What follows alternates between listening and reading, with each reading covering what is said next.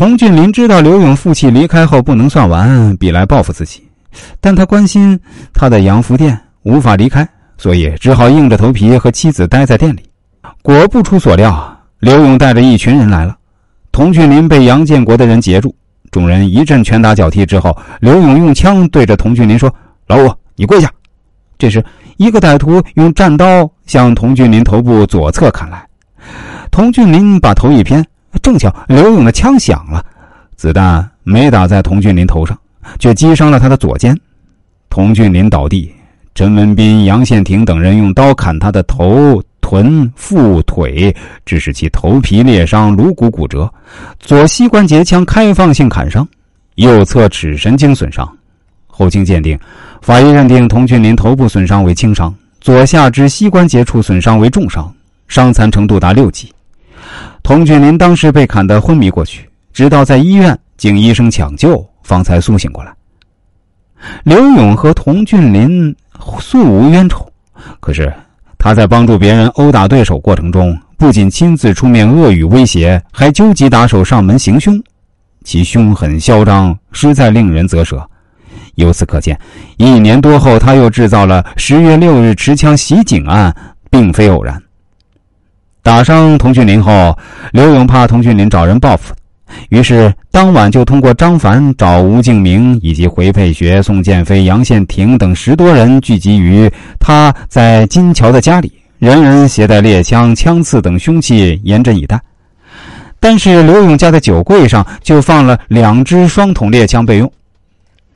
大约晚上二十一点，那边的一个人打来电话说不打了，对方挂免战牌，说明服了。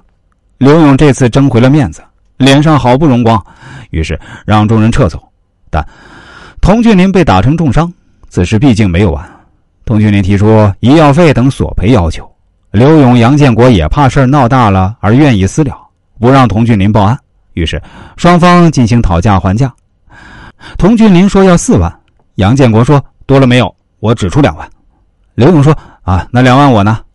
这样。由一个姓王的在中间几次往返说和，最终将四万元现金交给童俊林。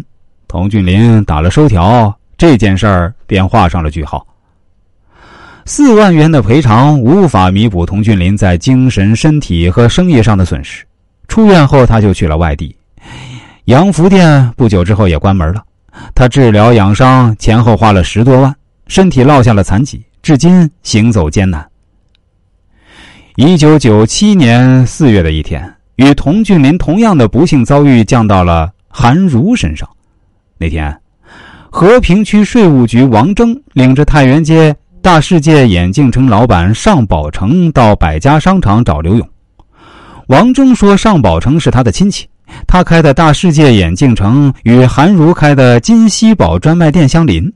韩如把空调主机安到了大世界的窗下，把脚扁也挂到了大世界这边。张宝成找韩如交涉，被韩如打了。刘勇认识王征，凡是在执法机关、金融单位任职或工作的朋友，他都格外看重。听完王征和尚宝成的讲述，他明白了，这是看他在太原街有名望，请他出头说和一下这件事儿。韩如，我认识，我跟你说说。刘勇颇为自信。你知道他的电话号码吗？尚宝成说出了韩如专卖店的电话号码。刘勇拿起话筒拨通，接电话的正是韩如。我是刘勇啊。刘勇首先自报门号。哎，我说韩如，你干啥呀？都在一条街上做买卖，相互照顾点儿。你把空调牌子都挪过去，也别打仗了。其实韩如只同刘勇见过面，跟他并不熟悉。他见尚宝成找人出面说话呢，只好应了声行。刘勇放下话筒，自负的对王尚二人说：“啊，我给你们说了，解决了，回去吧。”王尚二人连声表示感谢，告辞了。